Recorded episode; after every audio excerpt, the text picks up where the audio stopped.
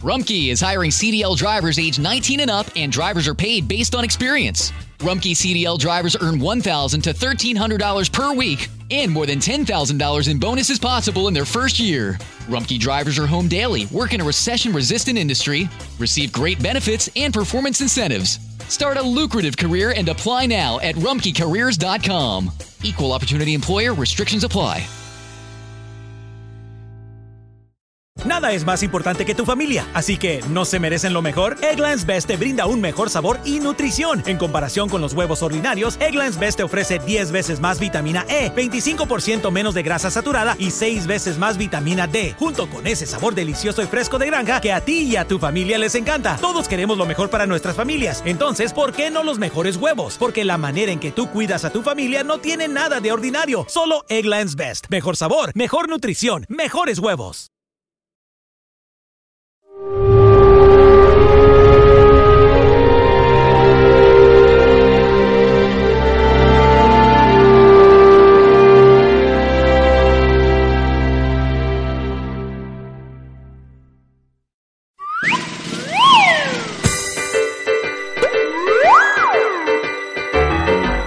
tal, chicos y chicas? ¿Cómo están, amiguitos?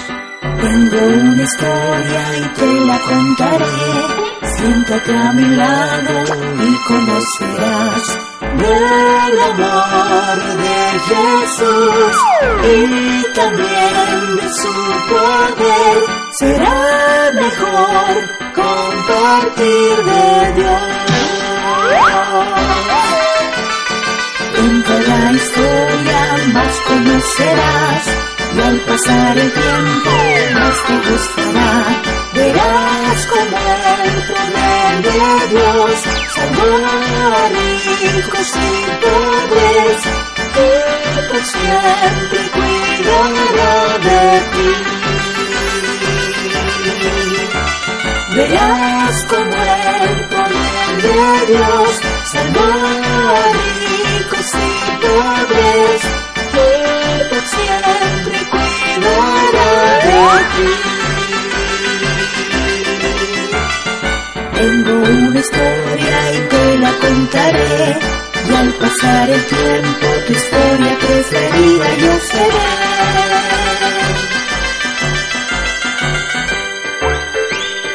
Tu historia preferida.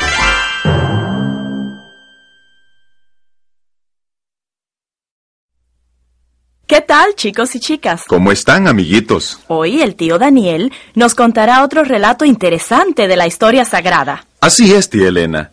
Yo titulo mi historia Gedeón el Valiente. Después de que las tribus del pueblo de Israel se repartieron la tierra de Canaán, se volvieron perezosos y satisfechos y fracasaron en desalojar a los cananeos como les había ordenado el Señor. Llegó el tiempo cuando los madianitas, que habían sido destruidos parcialmente en los días de Moisés, se multiplicaron y decidieron vengarse de los israelitas. Año tras año, como si se tratase de una plaga de langostas, venían a las tierras tan pronto como la cosecha estaba lista y permanecían hasta que se recogían los últimos frutos. Pero madre, tenemos que hacer algo para detener a los madianitas. Ya hicimos nuestra parte. La hicimos durante siete años. Durante siete largos años los madianitas nos han oprimido. La gente ha tenido que abandonar sus casas y fortalezas. ¿Te gusta eso? Eso es mejor que perder mi hijo. He oído lo que decía, madre. Y yo, la gente se fija en nuestro ejemplo. Pues que se fíen en otros. No podemos sentarnos tranquilamente, contemplando cómo los madianitas saquean nuestras tierras. Si realmente quieres hacer algo para ayudar a nuestro pueblo, hazles volver a adorar al verdadero Dios. Adorar al Dios de Abraham e Isaac. Entonces es cuando empezaremos a ganar las batallas en vez de perderlas. Ah, No tienes razón para burlarte. Tú eres el mayor culpable. sí, yo adoro a Baal. El altar que está en Ofra y que levanté a Baal es lo mejor que se ha hecho en nuestra tribu. Por favor, padres, no riñan. He escondido algo de trigo. Lo trillaré y tendremos pan durante algún tiempo. ¿Trigo? ¿Cómo has podido esconderlo sin que lo hayan visto los madianitas. Falta tanto para la vendimia que no revisaron el lagar. Trillaré el trigo silenciosamente y fuera de la vista de ojos curiosos.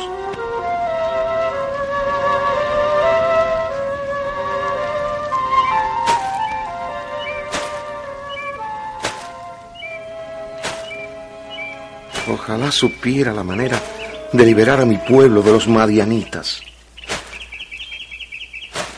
Mi madre tiene razón. Dios no nos bendice porque hemos apostatado. Aún así, muchos de los nuestros han confesado que su deseo es sobrar lo justo y adorar al verdadero Dios. Hola, Gedeón. Hola, forastero. El Señor está contigo, varón esforzado y valiente. Si el Señor está con nosotros, ¿por qué nos pasa todo esto? El Señor está contigo. Bien, entonces, ¿dónde están todos los milagros de que nos hablan nuestros antepasados cuando dicen que el Señor los sacó de Egipto? El Señor nos ha abandonado y nos ha entregado al poder de los madianitas. El Señor te ha elegido a ti para salvar a Israel del poder de los madianitas. ¿A mí? ¿Dudas de mi palabra? Eh, no, no, no, no. Estoy convencido de que eres un mensajero del cielo, un ángel. Exactamente. Bien, creo que, que sería oportuno que me dieras alguna prueba o señal de que en verdad eres un ángel. Pero primero te ofrezco mi hospitalidad, así como hizo Abraham en los tiempos pasados. Te ruego que seas mi invitado. Y tal como hice en el caso de Abraham, acepto tu hospitalidad. Magnífico. Si me permites, por un momento iré a preparar algo de comer. Vuelvo enseguida, ¿eh? Vuelvo enseguida.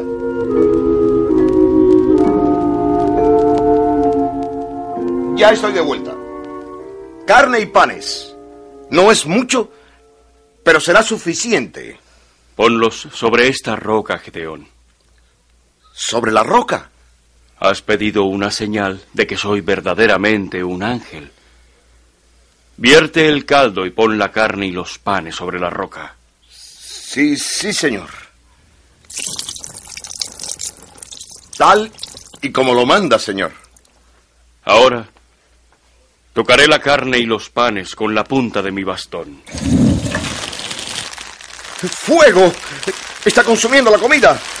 Ángel, yo... Oh, ha desaparecido. Me dijo que yo había de liberar al pueblo de Israel. Pero no me explicó cómo. Por cierto que no puedo hacerlo con mi propio poder y sabiduría. Gedeón. ¿Eh? Ángel, ¿dónde estás? No te veo. Gedeón, hijo de Joás. En la ciudad de Ofra hay un altar de sacrificios al falso dios Baal. Destrúyelo. Pero Ángel, ese altar lo ha edificado mi propio padre. Él no permitirá que se destruya. Destrúyelo en secreto por la noche. En la misma peña donde está el altar a Baal, construye un altar al Señor tu Dios y ofrece un sacrificio al Señor. Sí, Ángel. La liberación del pueblo de Israel ocurrirá después de una solemne protesta contra la adoración de Baal. Has de declarar la guerra a la idolatría antes de ir a pelear la batalla contra los madianitas. Haz estas cosas y salvarás a Israel de sus enemigos. Con la ayuda de sus criados, Gedeón destruyó el altar a Baal en una noche. Grande fue la ira de los hombres de Ofra cuando a la mañana siguiente fueron a ofrecer sus oraciones a Baal. Quién lo hizo, yo lo vi. Fue Gedeón, hijo de Joás, de la tribu de Manasés. ¡Abajo con Gedeón, que muera! ¡Matemos a Gedeón! ¡Afuera con él! ¡Atención, por favor! ¡Por favor! ¡Por favor! Pueblo de Manasés, Gedeón, hijo de Joás, miembro de nuestra tribu, ha echado abajo el altar de Baal. ¿Qué dicen a esto? ¿Permitiremos semejante sacrilegio? ¿O le castigaremos como se merece? ¡Pueblo de Manasés! ¡Silencio, por favor! ¿Van ustedes a defender a Baal y a pelear en su favor? Si Baal es Dios, déjenlo que se defienda solo. No podemos dejar sin castigo este sacrilegio. Si Baal no es capaz de proteger su propio honor o defender su propio altar, ¿cómo creen que los va a proteger a ustedes? Amigos y hermanos de Manasés, estoy de acuerdo con Joás. Propongo que abandonemos todo pensamiento de violencia contra Gedeón y veamos qué ocurre.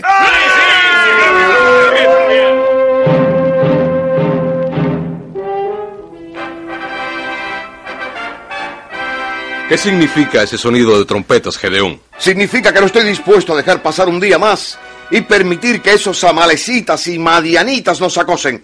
Voy a hacer algo para impedirlo. Es una ambición noble, estoy seguro, pero ¿qué puede hacer usted? Para empezar, voy a hacer un llamado general para conseguir voluntarios. Dígame cómo puedo ayudarlo. Busca un grupo de jóvenes que sirvan de mensajeros.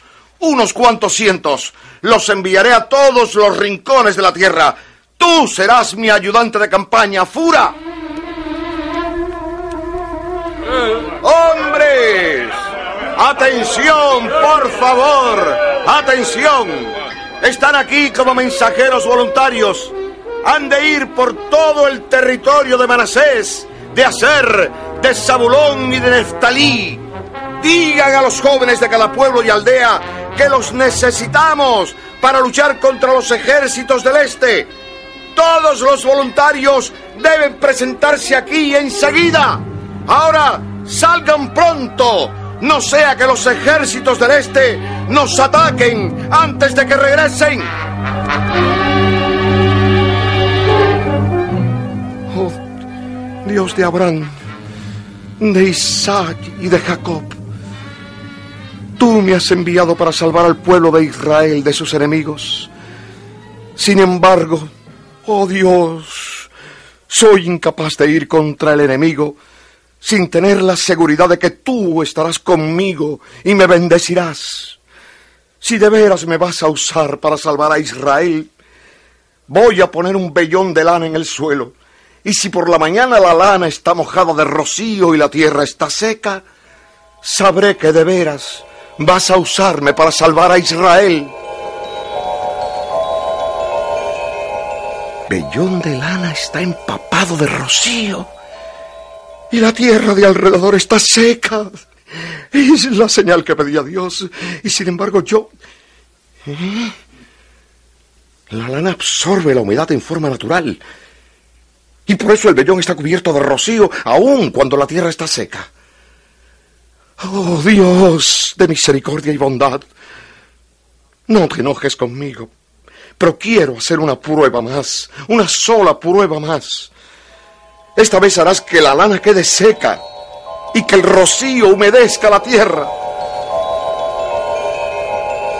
Y aquella noche Dios lo hizo así. El vellón estaba seco y la tierra toda cubierta de rocío. Y miles respondieron al llamado que hizo Gedeón. Y Gedeón y su ejército se levantaron de madrugada y fueron a acampar junto al manantial de Arod, al sur del campamento madianita en el valle de Jezreel. El enemigo nos aventaja en ciento por uno, Gedeón. Quizá más de ciento por uno, Fura. ¿Cómo podremos ganar con semejante desventaja?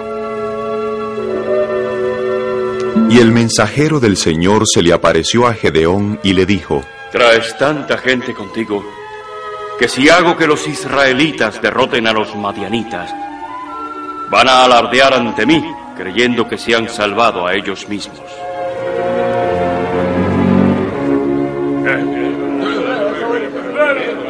Por tanto, hombres de Israel, cualquiera que tenga miedo puede irse a su casa. Y los que no estén dispuestos a hacer frente al peligro y la adversidad, también pueden irse. Pero Gedeón, ya somos pocos para luchar contra el enemigo. ¿Por qué hay que reducir el ejército aún más? El Señor Dios de Israel me ordenó reducir el ejército por ser demasiado grande. Así pues, veintidós mil hombres de su ejército regresaron a sus casas y quedó con un grupo de diez mil. De nuevo el mensajero de Dios se le apareció y le dijo, Son muchos todavía. Llévalos a tomar agua, y allí te diré quiénes irán contigo y quiénes no. Valientes de Israel, somos ahora diez mil. Vamos a luchar contra un ejército muy superior. Son hombres fuertes y poderosos. No podemos confiar en derrotarlos a no ser por el poder de Dios. Ahora vamos a ir a la orilla del río y vamos a beber agua para que no tengan sed en medio del calor de la batalla. Mientras beben, recuerden que en cualquier momento el enemigo puede caer sobre nosotros. ¡Adelante! ¡Al río!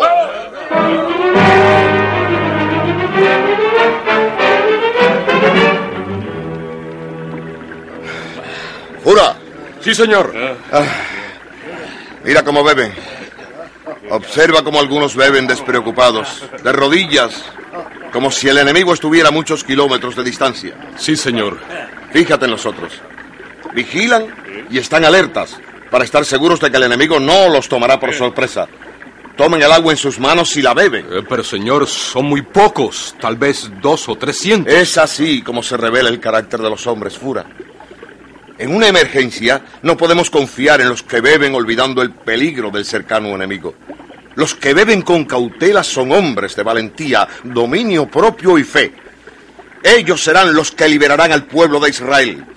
Recuerda siempre, Fura, que Dios es honrado no por el número, sino por el carácter de los que le sirven. Sí, señor.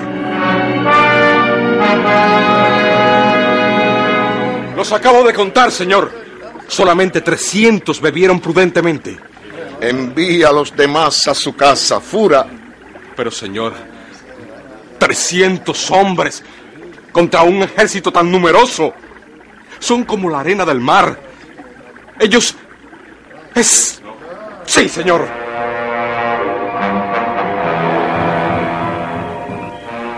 Me mandó llamar, señor. Sí, Fura. Voy a ir abajo al valle para espiar al enemigo. Y tú vendrás conmigo. Sí, señor. ¿Qué es lo que vamos a mirar en el campamento enemigo? El ángel del Señor se me apareció y me dijo que habría de oír algo que me daría coraje.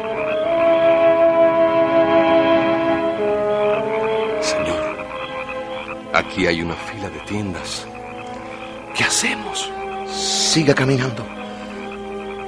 Cuando nosotros... ¿Eh? Hay una luz en aquella tienda. Sí, señor. Alguien acaba de encender una vela. Acerquémonos en silencio. Oigo voces. Salen de dentro de esa tienda. He tenido una pesadilla. Escuchemos. Quizás Y me ha esto es lo horrorizado. que Dios quiere que oigamos. ¿Pero qué clase de sueño te puede horrorizar a ti?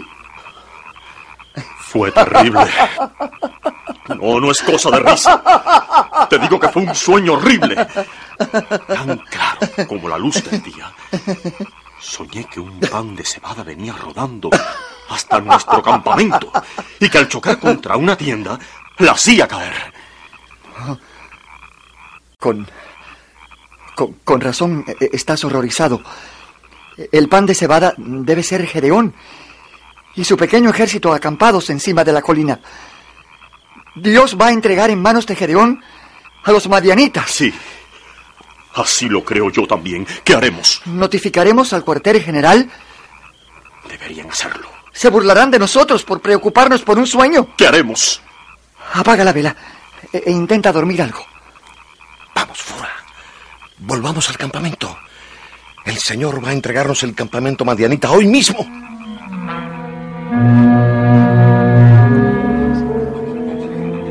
Hombres del pueblo de Israel. Somos solamente 300. Pero con todo, Dios nos entregará el poderoso ejército madianita. Nuestro plan de ataque es sencillo, pero resultará eficiente porque Dios está con nosotros.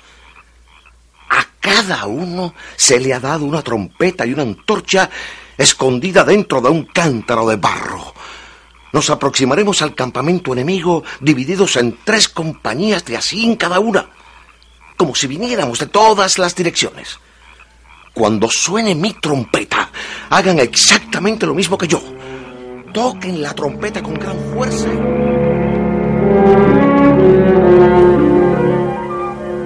¿Estás dormido? No. No puedo dormir. Yo tampoco. Esa pesadilla no me deja en paz. Estuve pensando acerca de tu sueño y... Bueno, no me puedo imaginar que haya alguna forma de que Gedeón nos venza.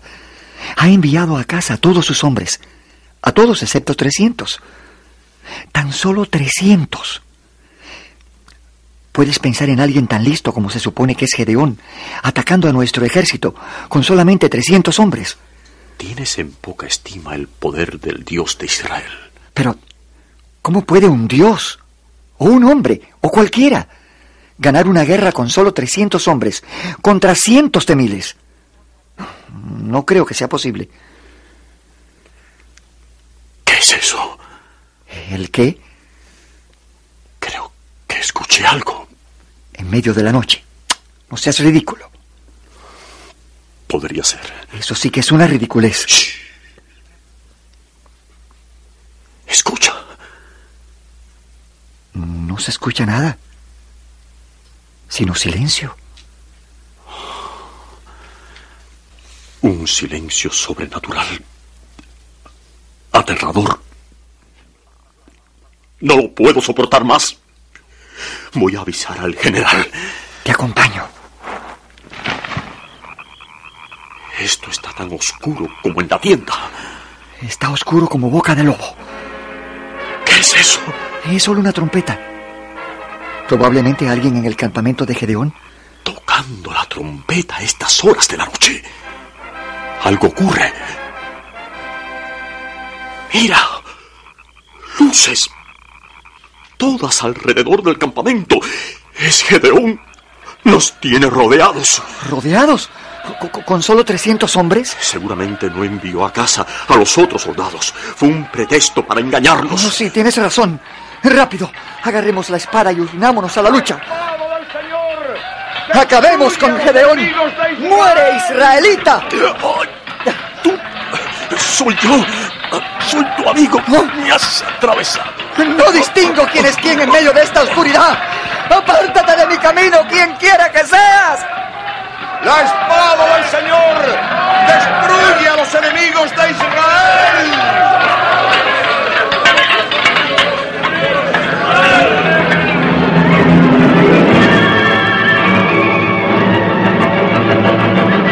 Y en medio de la confusión y la oscuridad, los madianitas se mataron unos a otros hasta que perecieron ciento veinte mil hombres.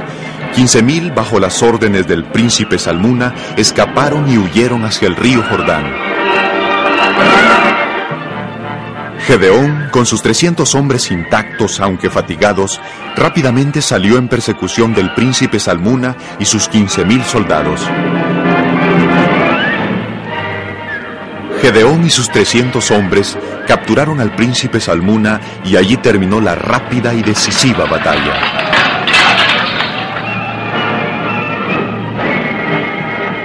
¡Valientes!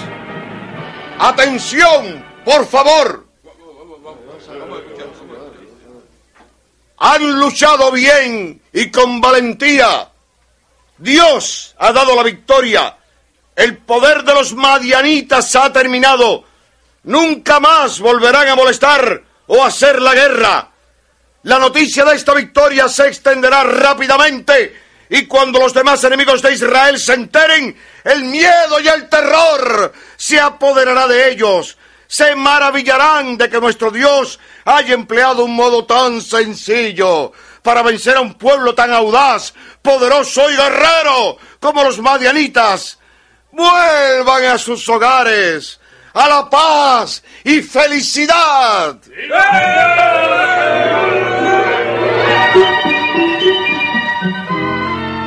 Ahora me doy cuenta de que uno no aprecia el hogar hasta después de haber estado fuera de él. Y también con la esposa.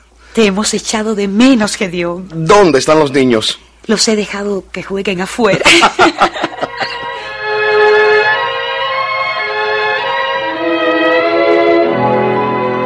Querido, en la puerta principal hay unos hombres que quieren verte. ¿Quiénes son? Representantes del pueblo. ¿Representantes del pueblo? ¿De qué pueblo? ¿No es mejor que vayas tú mismo y veas qué es lo que quieren? Sí, creo que sí.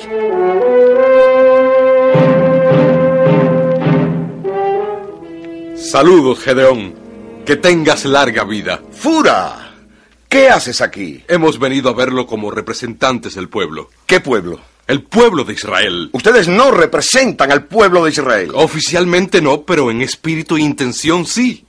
¿Qué es lo que quieren? Proponemos hacerlo rey. El rey de Israel. ¡Fura! ¿Te das cuenta de lo que dices? Sí, señor. Nos honra el gran servicio que usted... Están rechazando a Dios. Lo que proponen es un atentado directo a los principios de esta teocracia. Simplemente queremos que nos gobierne. Que sea nuestro rey. Mi respuesta es no. Decididamente no. Pero Gedeón, nosotros... No. El Señor Dios es nuestro rey. Él gobernará al pueblo de Israel.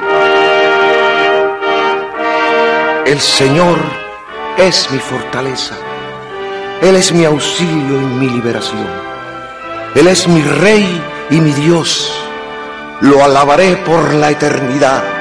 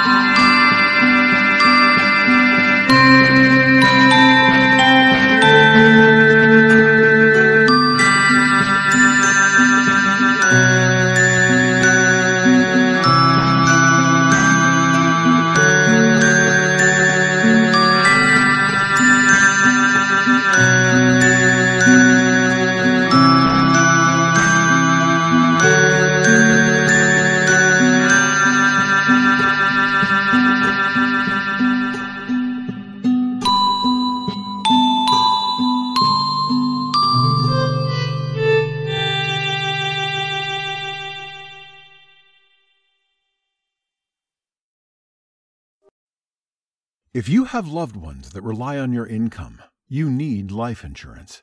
But finding the best quote shouldn't take a lifetime. With Policy Genius, you could save 50% or more by comparing quotes from America's top insurers. First, head to policygenius.com.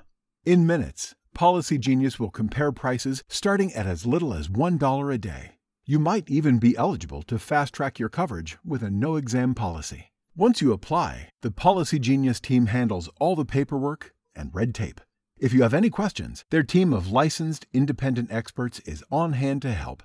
In fact, Policy Genius's award-winning service has a 5-star rating across thousands of reviews on Trustpilot and Google. Make today the day you cross life insurance off your list and get protection for your loved ones. You could save 50% or more by comparing quotes. To get covered, head to policygenius.com today.